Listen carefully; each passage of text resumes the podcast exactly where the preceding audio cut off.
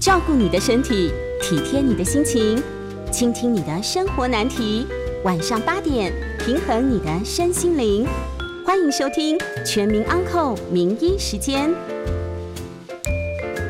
这里是九八新闻台，欢迎收听每周一到周五晚上八点播出的《全民安扣》节目。我是今天的主持人陈振兴医院营养师陈韵婷。我们将在半点过后开始接听大家的口音，有相关的问题欢迎打电话进来。预告口音的专线是零二八三六九三三九八零二八三六九三三九八。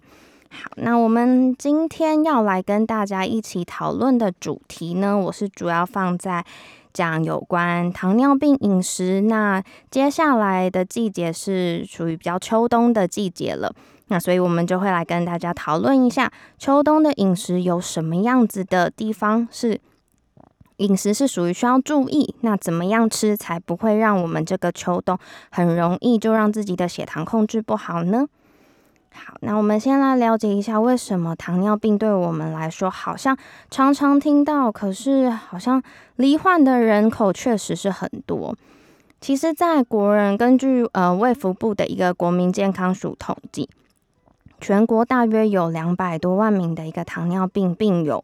那以十国人的一个十大死因来做统计，癌症其实都一直是位于。十大死因之首，那有人知道糖尿病它排在第几名吗？其实糖尿病的死死亡率是排在我们国人十大死因的第五名。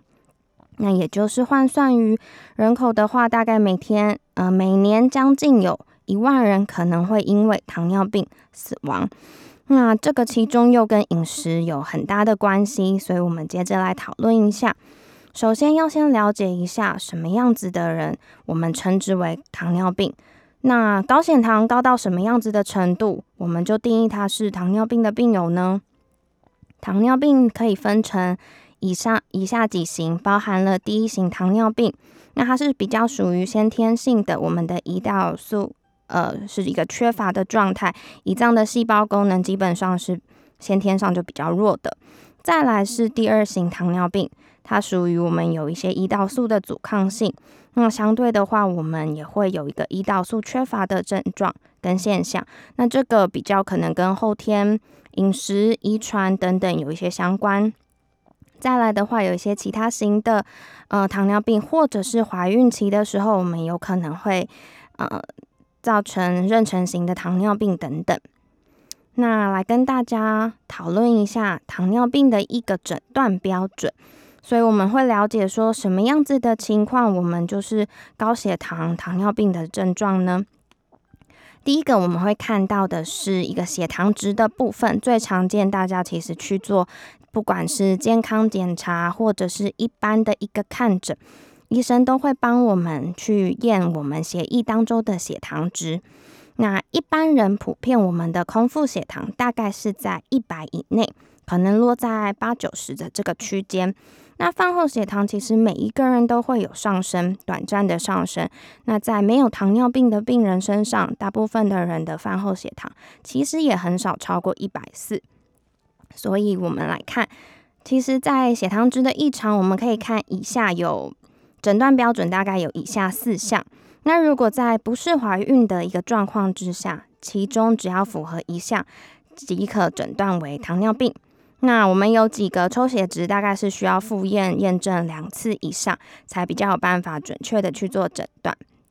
第一个的话是所谓的糖化血色素，那大于等于六点五，或者是空腹的血糖值大于等于一百二十六，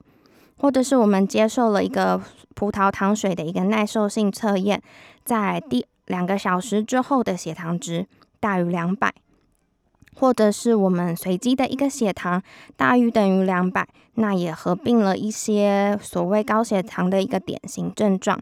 包含了多吃、多喝、多尿与体重减轻的等状症状等等。那这样子的一个标准，只要大家符合以上其中一项，可能就是我们所谓的糖尿病的病友。那接下来就要非常的小心。那其中想跟大家特别着重分享的是体重减轻的部分。一定有人会想说，因为我在医院也常碰到很多人一开始都蛮开心，说自己好像在一两个月之内体重减轻了很多，想说自己好像怎么突然没有少吃，体重减轻的效果、瘦身的效果就非常非常好。结果过了几个月来之后，才发现啊，他得了糖尿病。那为什么会有这个现象呢？其实是因为在糖尿病的病人身上，我们的胰脏分泌其实相对是比较不足的。那所以在细胞对于我们的胰岛素不够敏感的时候，它的胰岛素功能就没有办法充分的一个去发挥，所以就会出现俗称的一个叫做胰岛素的阻抗性。那所以这个时候，我们血液中的葡萄糖是不能进入细胞被充分利用的，所以呢，葡萄糖就会在血液中的浓度上升，导致我们细胞是没有办法去吸收的。这个时候，大脑就会释放出饥饿的一个讯息，就会导致我们这样子的病友会在这个时候想多吃。那但是呢，这个时候因为身体啊，它还是需要一些日常的一些供给的需求嘛，所以这个时候我们的体内细胞它就会自己去分解我们的脂肪、肌肉里面的一个能量，然后来获得我们在人体一个维持正常机能运作所需要的能量。所以这个时候啊，我们身体里面的肌肉它的肝糖可能就会转换成葡萄糖，大量的被消耗，所以我们的体重就。减轻了，所以简单来说啦，如果你发现自己其实没有少吃的太多，也没有做一些很激烈的运动，或者是饮食过极度的限制，但是你的体重却在几个月之内瘦了可能五到十公斤以上，这个一定都是身体出现一些警讯了。好，那刚刚也有提到糖尿病会有什么样子的症状呢？其实，在发病的初期没有特殊的状况，所以除非是检验血糖，不然是不容易发现的。那在中期的话，可能就会出现刚刚提到的所谓的三多：多吃、多喝、多尿。那有一些如果已经是糖尿病友，那发现他突然血糖飙高的可能的症状，最常见的有疲劳，觉得自己好像常常。精神不济、头晕晕的，那或者是会有出现一些视力模糊的情况。那有些人现在会怀疑说，是不是自己三 C 产品用的太多？所以这个是需要去呃每一天去日常去注意自己的一个身体状况。再来可能会出现伤口愈合是不容易的，或者是甚至很像那个广告演的，就是。手脚开始麻痹，没有知觉了，就像广告一个轮椅压过去，发现说，哎，怎么好像脚都没有感觉？所以这些以下等等神经性的一个迟缓，也有可能是我们血糖升高的一个警讯。那什么样子的族群是属于糖尿病的高危险群呢？第一个不外乎是有一个家族的遗传史，再来是属于糖尿病的前期，也就是我们去测血糖的时候，发现空腹血糖值大于一百。小于一百二十六，在这个一百到一百二十五的区间，或者是我们是属于体重过重，BMI 大于等于二十四，或者是肥胖，BMI 大于等于二十七的一个族群。再来的话，怀孕的期间如果曾经罹患妊娠性的糖尿病，我们在怀孕之后也要定期的、密切的去监测自己的血糖值。那年龄的话，其实也是一个可能的一个高危险族群，尤尤其是在四十五岁以上，我们的器官功能逐渐的退化，也会造成我们的代谢糖分的能力是下降的。那不适当的一个饮食形态，当然也是一个主要的原因，或者是我们缺乏运动，代谢率较低的一个状况之下。或者是我们合并有其他的三高的另外两个高血压或高血脂的状况，这样子的人也可能是糖尿病的高危险族群。那我们接下来接下来来了解一下，所以到底什么食物会影响到我们的血糖值呢？好，那如果大家手边有一些呃。产品三 C 产品或者是网络，可以稍微查一下。我们可以一起来查一下，说大家去搜寻一下所谓的每日饮食指南。好，如果现在大家手边是可以做查询的话，欢迎大家先查一下这样子的每日饮食指南图，它是由卫生福利部依照我们食材里面的一个三大营养素去帮食物做一个最基本的分类。好，那我来介绍一下我们的每日饮食指南，帮我们规划了应该摄取到的所谓六大类食物，包含了全谷杂粮类、豆鱼蛋肉类、乳品类、蔬菜类、水果类。以及优质与坚果种子类，那这样子的食六大类食物里面，我们首先要先来认识一下，到底哪些的食物是属于会影响血糖的。那最常见一定大家会说，哦，那就是少吃饭嘛。通常我的门诊一来，大家都会说，营养师，我最近为了要控制血糖，我都没有吃饭。那是不是只有没有吃饭，我们的血糖就会控制好？那于是我就会进一步的问他：那请问你有吃面食、冬粉，或者是像比如说吐司、面包啊、馒头等等吗？他就说有。那所以这样子的东西其实属于我们的全谷杂粮类，我们都是会俗称是有含有淀粉的一个食物主食。那另外包含了一些淀粉的根茎类，比如说。地瓜、南瓜、马铃薯、玉米、山药等等，这些也全部都是属于我们的淀粉主食类。所以有吃到以上这些食物，其实是对我们身体的血糖来说，跟你去吃米饭，其实影响是一样的。那再来，我们会升血糖的食物包含了水果类。那水果类的话，也没有去分说，诶，一定哪一个吃起来。不甜的就不会升血糖，没有了。所以芭乐、小番茄一样都会去升血糖。那最后一个是乳品类，所以包含牛奶、优酪乳、气起司、乳制品等等这样子的食物里面含有乳糖，这个是不外加糖，可是它本身就会让我们血糖上升的食物。所以在我们接下来要讨论秋冬饮食可能会大家常吃的食物种类之前。我们一定要先认识食材到底哪些才会有影响。那包含有些人是说，嗯，那豆鱼蛋肉类到底会不会影响血糖？那我们就来为大家解答。其实像豆制品、鱼肉、鸡蛋，或者是各式各样的肉类等等，它主要都是富含有蛋白质的一个营养成分，所以相对的，它是属于低淀粉、低糖的一个食物种类。所以在我们如果是其他身体的机能状况数值都是正常的，如果我们只是血糖偏高的情况之下，我们去摄取豆鱼蛋肉类都是必要性的。那这样子的一起搭配的一个进食的模式，才会让我们的血糖控制的更稳定，也不会让大家是用饿肚子来降血糖。好，所以呢，我们就要来理清一下那。我们先稍微讲一下，所以除了刚刚说所谓的全谷杂粮类，我们是属于俗称的淀粉主食。我们还有一些是属于额外加糖的食物，比如说我们在煮甜汤，我们在呃饮料或者是甜品里面，我们会加的精致的糖，比如说砂糖、黑糖、蜂蜜等等这样子的。糖分都是属于所谓小分子的一个葡萄糖，那它差别在哪里？它就是属于非常好吸收的糖分，所以这样子的东西，其实有时候往往是我们所谓低血糖的时候，会请病友优先拿来做选择的食物，因为它升血糖的速度是非常的快的。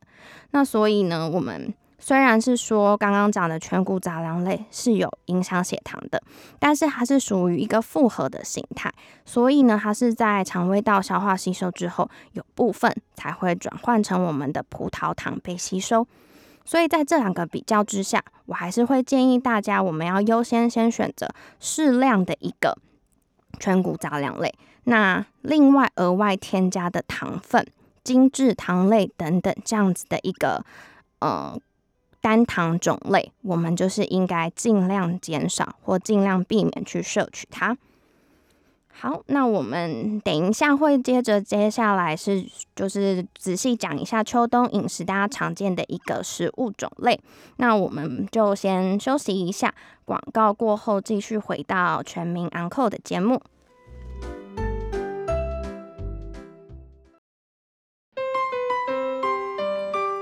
回到九八新闻台全民 Uncle 节目，我是振兴医院营养师陈韵婷。那我们待会呢，先也再来预告一下大家，我们在八点半过后会接听大家的口音。那也欢迎大家听了，如果今天的主题有些问题的话，都可以打电话进来询问，我会为大家做解答。那再重复一次，口音的专线是零二八三六九三三九八。好，那我们接下来要讲到，就刚刚提到的秋冬饮食，主要有什么样子的种类是我们最常可能会去在这个季节吃到的。秋季的饮食，我们的重点可能会放在所谓的比较温补的一个种类。那也有一说是说，这个时候要多选一些白色的食材，比如说百合、山药、莲藕、莲子，或是像水梨、甘蔗、白木耳等等。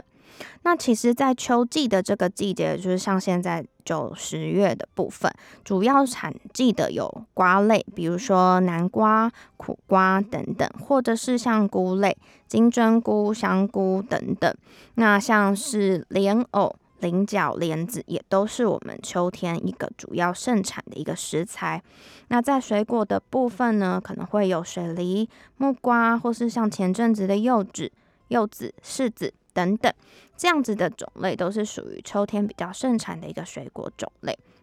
那所以在这些东西里面，我们应该要怎么选择呢？像刚刚提到的，提醒一下大家，比如说百合、山药、莲藕、莲子、菱角、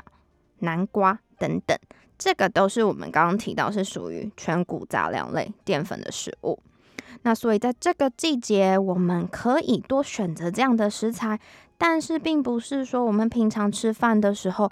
另外又再多摄取这样子的种类哦。所以这个时候，我们如果是身为糖友的话，我们最聪明的吃法应该是要把部分去替换我们正餐的一个主食。比如说，我们把一半的饭减掉，我们去摄取一些，比如说山药啊、莲子啊、南瓜等等这样子的主食类，我们要来做一个搭配。那每一个糖友适合的建议的一个主食摄取量，建议大家还是可以在回诊的时候问一下诊所或者是医院的营养师，帮你们做个人化的一个饮食量的评估。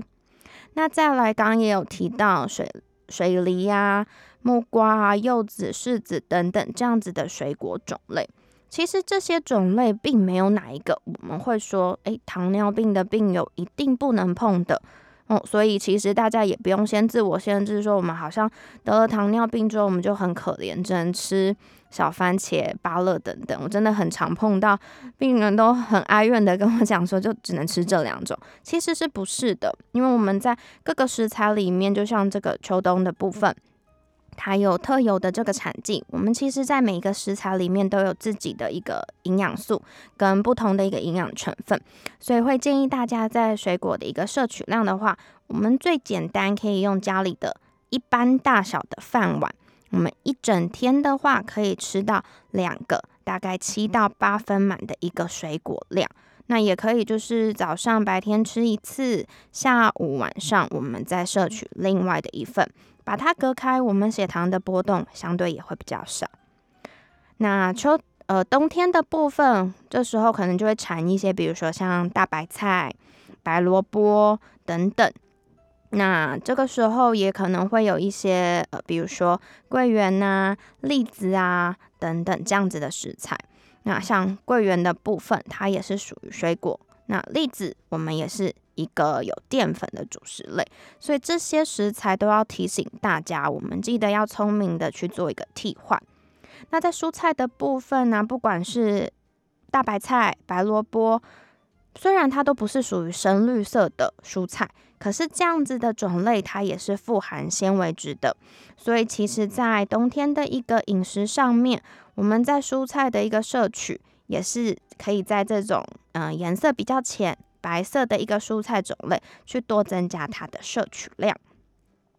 好，再来我们要分成几个大项来跟大家讨论。我们如果外食聚餐，或者是在家里有聚会，或是一般日常的饮食，最常见的一个秋冬，我们会去吃火锅，对不对？那也有可能会去选择像羊肉炉、姜母鸭、麻油鸡、麻辣火锅等等。那我们在这样子的一个饮食，我们要做什么样子的提醒，跟怎么样子我们可以去吃，可是血糖还是可以维持的很好呢？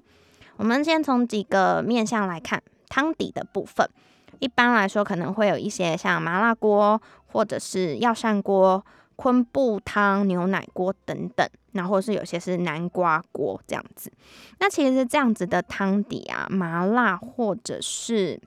像是姜母鸭、羊肉炉或者是麻油鸡等等，这个都是属于比较油的一个汤底种类。那这样子当然也会延缓我们的饭后血糖的下降，所以油脂摄取过多的时候，其实也会变相的去影响我们血糖的一个控制。所以汤底我会建议大家选择稍微比较清淡的食材，或者是你们可以采鸳鸯的方式，那就有部分是呃在稍微扣会重一点点的，我们去做涮的部分，那我们就可以吃料。那真的要喝到一点点的汤底的部分，我们可以选择就是属于比较昆布清汤的部的这样子的种类。好，那我们就讲到蔬，再来会有一些主要的一个蔬菜盘嘛。那所以里面通常往往都会附所谓的芋头啊、玉米啊、南瓜、山药等等这样子的蔬菜盘。那也会有叶菜类、一些菇类。那刚刚也有提醒到大家，所以这种根茎类的主食，我们应该。吃了就等同于有吃饭了，所以其实往往在一个个人锅，可能零零总总加起来，它的根茎类蔬菜可能将近有半碗到一碗的一个主食。因为每个如果都来一块的话，其实你看你放到饭碗里面，大概都可以装满到接近一碗了。所以这个时候，其实如果我们再去点它的，他们会附可能白饭、冬粉。乌龙面、王子面等等，如果我们还把这里的东西也吃掉了，其实对糖友来说，那样子的糖分摄取量其实是有一点过多的喽。好，那再来的话，讲到一些配料，比如说有米血糕，对不对？姜母鸭、羊肉卤可能必放就是米血糕，或者是像豆皮，那也有分炸的跟一般湿的豆皮。那豆腐的部分也有分，可能是板豆腐、嫩豆腐，或者是百叶豆腐。或者是那种油豆腐，对不对？那也会有一些配料，比如说贡丸呐、花枝丸或是火锅料。那这样子的食材，到底哪一些是可以选，哪一些是不可以选？提醒大家，米血糕或者是像百叶豆腐、贡丸、火锅料这样子的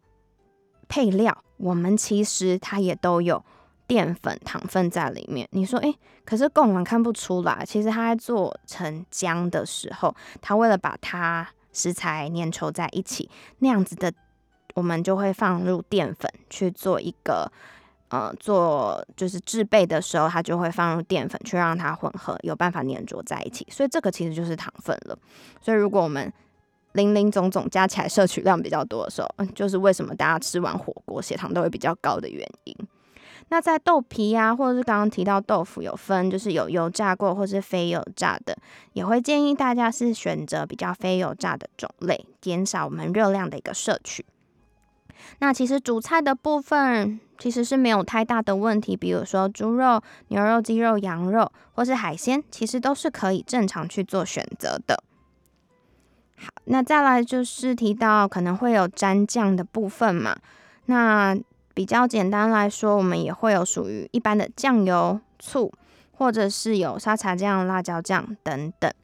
那在这个酱料的摄取部分，也会建议大家是属于比较清淡的，可以利用酱油、葱、姜、蒜、白醋等等来取代可能会选到的沙茶酱、辣椒酱等等，这样子可以更好的去控制我们整体的热量摄取，还有血糖的变化。好，那再来我们看一下下一个饮食的种类，甜品汤圆的部分。像冬至大家都会吃到汤圆嘛，那我们怎么样去做一个代换？因为其实可能就冬至那一两天吃到而已。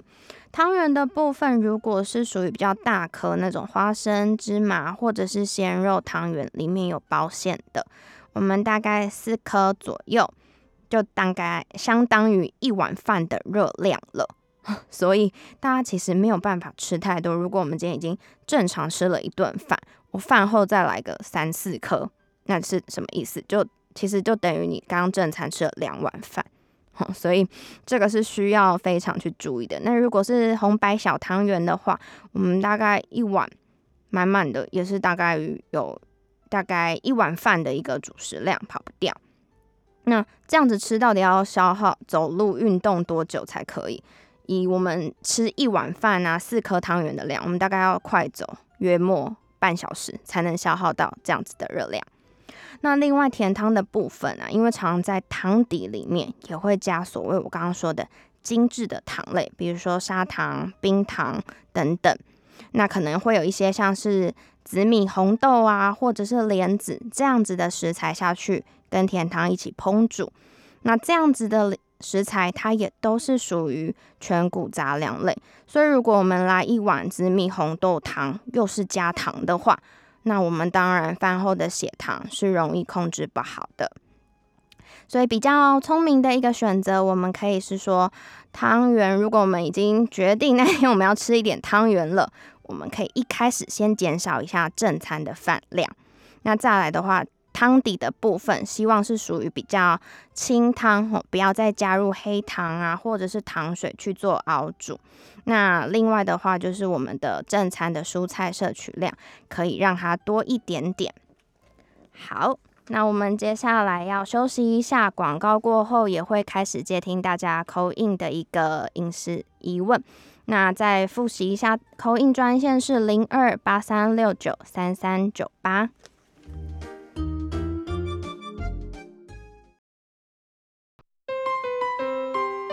欢迎回到九八新闻台全民昂扣节目，我是振兴医院营养师。接下来我们会开始接听听众朋友的口音电话，再提醒大家一次，口音的电话号码是零二八三六九三三九八。那我们目前线上有一位林先生的来电，我们先来接听他的电话。林先生你好，营养师您好哈，是，我想请问一下哈，因为我们今天的主题是谈到这个。糖尿病友的饮食管理嘛，哈，是。然后我的问题是说，如果你有你是有急性胰脏发炎过，或者是像我奶奶，她之前呃就是胰脏有一点问题，或者是甚至有人是这个胰脏曾经动手术切除过的人，他的血糖是不是要需要比一般人更用心在饮食上去控制他的血糖，不要让它飙高这样子？这样子我的问，哎，我的问题是说，这样子的话，这个切除过后，不管是切除过后的，或者是有发炎过的胰脏，它是不是会比一般人更容易升高血糖这样子？好，那林先生的问题我再重复一次，就是有关于我们急性胰脏或者是胰脏本身的功能就不是像一般人那么好。虽然它不是遗传性的糖尿病，是不是应该要去注意糖分的一个食物摄取？那其实是对的。那为什么呢？因为其实我们。主要在降血糖的这个激素，就是由我们胰脏来分泌所谓的胰岛素。所以，不管是有急性的发炎，或者是我们的胰脏有进行过手术，其实它去带呃分泌胰岛素的功能。或者是胰岛素的阻抗性，可能都会比一般人来的更明显，所以在这样子的情况之下，他也应该更加密集的去监测自己的血糖值。那如果这个时候他是血糖异常的，那我们就应该比较所谓的糖尿病友来限制所谓的主食或者是糖分的一个摄取量。好，那。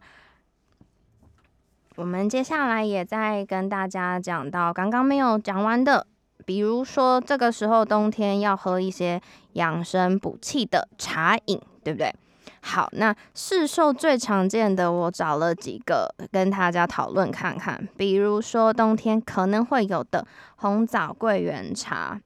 或者是黑糖姜茶等等。那其实市售目前都有卖这样子的。调饮包，或者是像做成那种茶砖的一个形态。那请问这样子补气的茶、补气的东西，到底能不能喝呢？其实啊，刚刚也有提到，黑糖它是精致的糖类。那再加上红枣跟桂圆，其实它本身的糖量也非常的高，所以这样子的饮品补气补茶养生的一个茶饮，我是不建议糖尿病的病友去做食用的。那如果大家想要适量的去摄取的话，教大家一下，这样子市售的产品，它都一定会有我们规定的一个营养标示，建议大家可以看一下包装上面，它会去在呃营养成分里面上面会写到一个。米字旁的糖，请大家帮我看一下。如果你们家买的产品是这个糖里面的含量很高的，那表示如果你是糖尿病友的话，我们这样子的东西就不建议使用哦。好，那我们有第二通张小姐的电话，我们来接听一下。张小姐你好，你好，请问一下哈，嗯，我嗯，那个一般都说鱼油很好，嗯，那鱼油的话是指？深海鱼的鱼油，比方说，呃，呃，深海鱼油比较好，还是四目鱼油啊？那种、那种、那种，呃，养殖鱼的那种鱼油都有差别吗？有没有分别？是不是都一样一样的价值？哦，好，那我来回答一下张小姐的疑问。主要的话，我们讲的鱼油，它的。有效，所谓现在可能有一些，比如说抗癌呀、抗发炎的一个有效的一个成分，主要是我们常常听到一个叫 omega 三的脂肪酸。那这样子的脂肪酸，它在比较多的一个食物来源，鱼类的种类，就是您刚刚提到的深海鱼类。所以，比如说像青鱼、鲑鱼、秋刀鱼这样子的鱼的种类，它所含有的 omega 三量才会比较多。那相对的，在养殖的鱼类，我们可能 omega 三的一个鱼油含量相对是比较少的，所以这个可以看大家平常日常的饮食，我们去做一个搭配。那如果是有特殊的情况，需要摄取到比较高剂量的鱼油 omega 三的摄取，我们也可能可以从一些营养的保健食品来做一个补充。好，那我们回到刚刚有跟大家继续在讨论那个氧气补气茶的一个部分。那为什么我说桂圆跟红枣都是属于高糖的食物？其实它的食物种类，如果以刚大家那个六大类食物来分的话，它其实是属于水果。那所以桂圆是什么？其实就是把龙眼去晒干，所以这样子的一个食材，它其实要列入在我们水果的一个建议摄取量。那有一些病人其实也蛮可爱，他们会跟我说，很甜的东西没有错，营养师，可是所以我就加很多水去把它稀释。那我就会问他说，那请问你今天一整天有没有把这一壶或者是这一包的茶饮喝完？他会说有。那所以，我就会跟他说，所以这样一天，我们还是有把这样子的糖分喝进去哦。所以有的时候口感的感觉，跟我们去升血糖的影响，可能不是成大家就是平常这样想象，或是感觉上，嗯，味觉的一个部分。所以这也是要特别去小心的。好，那我们目前还有下一通的口音来接听一下张小姐的口音。张小姐你好。请问一下，那鱼皮跟鱼油，嗯，有没有胆固醇的问题？谢谢。嗯，相对来说的话，呃，在动物性的，应该这样说，动物性的脂肪里面。都会含有部分的胆固醇。那其实以目前呢的一个实证或是科学的一个研究发现，说胆固醇在身体其实百分之七十的来源是我们身体去制造的，那有百分之三十才是跟饮食比较有关系的。所以我会建议在动物性的脂肪，比如说您刚刚是问鱼类嘛，那我也一并的提醒。大家听众朋友，其实，在动物性的，包含猪皮、鸡皮或者是内脏等等，这样子的食材，还是属于胆固醇相对比较高的，那应该要减少去摄取。那在鱼的部分呢，因为鱼皮，我们也会担心，它说有一些，比如说，呃。重金属的残留，如果你是选择深海鱼类，可能也会有这样子的残留，所以我会建议我们在皮的部分还是尽量减少去摄取，会比较好一点点。好，那我们来帮大家提醒一下秋冬的一个饮食的小技巧部分。我会比较希望给大家一个概念，是说我们这样子的一个饮食重点啊，其实不是去限制哪一类的食物一定不能吃。所以我比较常跟病人分享，都是说，其实是在均衡。那我们不需要用饥饿来控制血糖，而是我们用一些比较呃聪明啊，或者是小技巧的部分，让大家其实一年四季都可以吃到该个当个季节，或者是某些节日。想吃到的东西，但是又可以控制的比较好。那所以饮食的重点还是会摆在比较均衡为主。那当然，如果是糖友的话，我们一定要先了解食材，然后懂得聪明去替换自己的主食类。那如果我们是以一整天的饮食来做调整嘛，所以如果我知道我中午或者是我晚餐有一个聚会，或者是呃吃的比较油腻等等，那我们另外一餐我们就可以选择比较清淡的一个饮食。如果我中午已经去吃了麻油鸡，那晚上我回家我可以选择比较烫青菜或者是。鱼肉是用清蒸或是煮过的方式，这样子一整天我们还是可以选择到比较平衡的一个饮食模式，所以没有那么可怕。说，哎，我是不是得了糖尿病之后，我都没有办法跟别人或是朋友去聚餐？其实不是哦。那也有一个很好的方式是，如果我们今天吃了比较多，那还有什么办法补救？那我们就是多去。运动把那一天摄取额外过多的去把它消耗掉，这个也是一个我们可以做到的方式。那在饮食的一个顺序啊，也可以让大家有一个概念，是说我们可以优先先去吃青菜，或者是刚刚提到豆鱼蛋肉类这样子蛋白质的一个食物。那先把这两样吃了，血糖比较平稳之后，我们最后才吃所谓的主食淀粉的食物。这样子的一个进食顺序，其实你也是吃到这个量，换了一个顺序之后，其实我们也可以延缓饭后血糖的一个上升。那再来也要提醒一个，要适当的去饮水。那我们喝水啊，最简单可以用，大家可以用自己的体重去乘以三十 CC，也就是如果今天是一个六十公斤的成人，我最少最少一天要喝到一千八百 CC 的水分。那喝水分的方式呢，可以用定时少量。多次的方式来做补充，所以不要听到一千八或两千就觉得哦太可怕了，我都喝不到。其实大家这个都是可以做到的，就我们可以用利用装在瓶子里面，保特瓶、保温瓶，或者是直接装一个两千 CC 的水壶，我们就告诉自己要分次每天把它喝完。这样子有什么好处？因为我们在冬天真的很台湾人蛮常喝到汤类的啦。那有的时候就会，诶，怎么突然有人急性痛风？那其实这个时候真的不是吃到所谓豆制品，诶，是可能我们的饮水不够，然后我们又喝到可能高普林的高糖，所以可能这样子的一个饮食，我们饮水去多多的摄取，也可以有助于预防我们的痛风发生。好，那我们接下来先休息一下，广告回来也会再继续接听大家的口音。那再重复一下，口音专线是零二八三六九三三九八。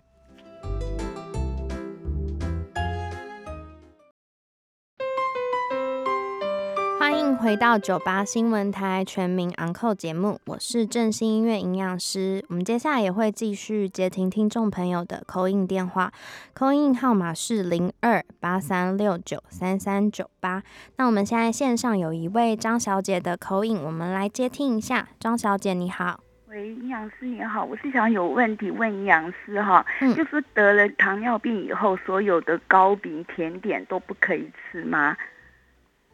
好，我来回答一下，这个是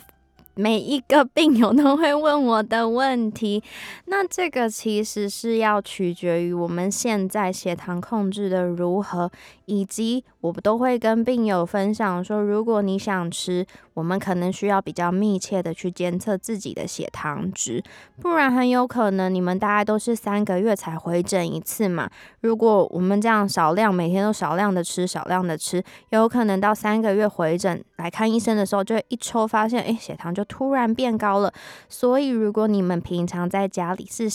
偶尔想要摄取这样子糕饼类的话，我的建议是要去测自己的血糖。那我们测血糖要怎么测？最简单就是我们会测一个空腹的血糖，饭前的血糖。那这个跟我们吃饱两个小时之后的血糖，我们会叫做一个配对的血糖值。所以啊，如果你今天有想吃糕饼类或者是其他食物也都可以，我们就去自己测测看，这样子的组合对我来说会不会太多？那我们这个配对血糖的控制标准，我们会建议是落在六十。举例来说，如果我饭前是一百二。我们饭后两个小时不超过一百八，如果超过了，就表示你那一餐的糖分摄取过多喽。好，所以这个是最简单，然后也是大家居家最可以做到的一个方式。只要大家想吃东西哈，就突然不想忌口，或者想稍微放松一下的时候，最简单的方式就是来测自己的血糖。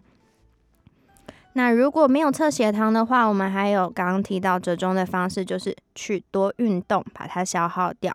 那比较大原则的话来说啦，以刚过完那个中秋节，我的建议就是说，平常糖糖尿病有在这个节日的状况，如果有糕饼类，最好的方式就是点吃到点到为止。我们要跟大家一起去分享这样子的糕饼类，不要自己把一个就吃掉了。那或者是我们吃了一半的，比如说蛋黄酥，吃了一半的三分之一的月饼，我们的下一餐的主食量也要跟着减少相对应的量哦。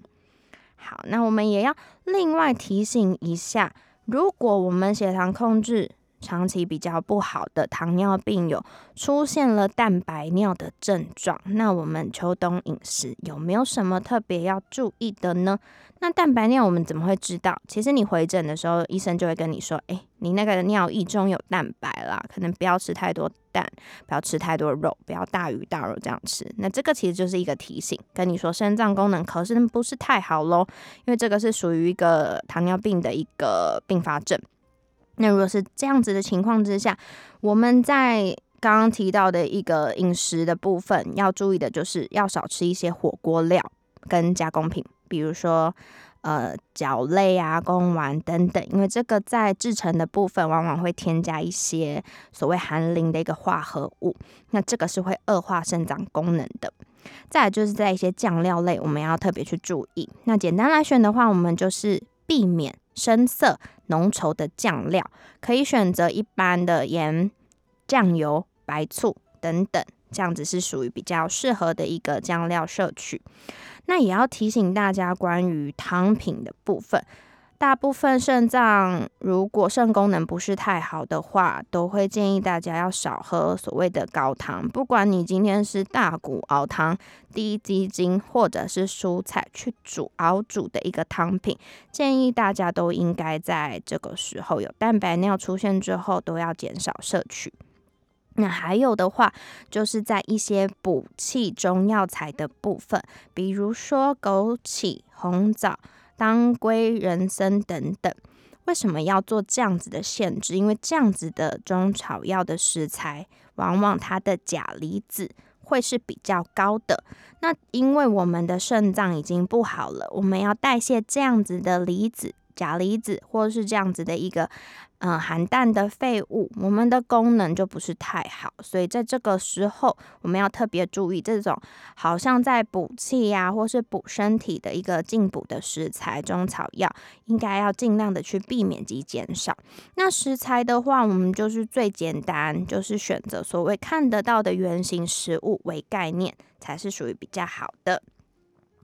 好，所以来稍微跟大家再复习一下今天的饮食重点。第一个，我会希望糖友的话，呃，刚刚提到的要。嗯，去定期的监测自己的血糖值。那还有一个最重要的啦，请大家如果有看诊有拿药的话，请要依医嘱去使用药物。为什么医生开药给你？为什么我们吃口服药？为什么我们打胰岛素？因为我们的胰脏功能代谢糖分的能力已经不好了，所以我们的这时候需要一些药物的帮忙。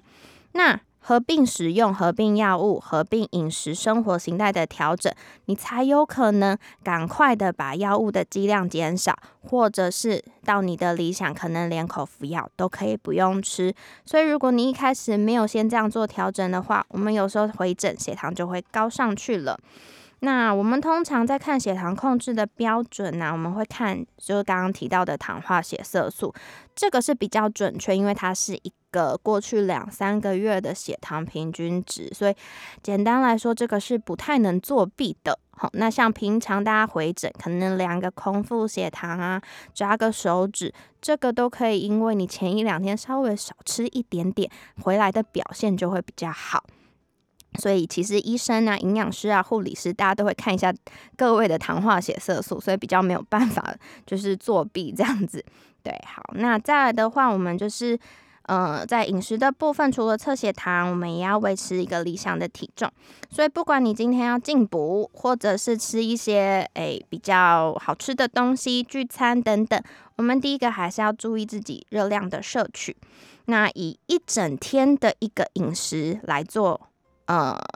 原调整跟一整天的原则就是均衡，然后我们尽量要把所谓的淀粉、主食的食物要定时定量，要把它平均分配，才可以避免我们血糖是忽高忽低，血糖波动太大，这样子其实也是对于呃血糖的控制是比较不好的。那以一整天的饮食概念，如果我其中一餐少吃了青菜，多吃了。而肉多吃了淀粉类，我下一餐就把它补回来。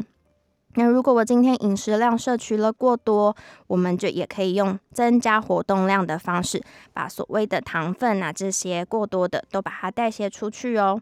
那以上就是提醒大家，希望大家祝大家这个秋冬季可以把我们的血糖控制的非常好。那今天的节目就进行到这里，我是振兴医院营养师，非常谢谢大家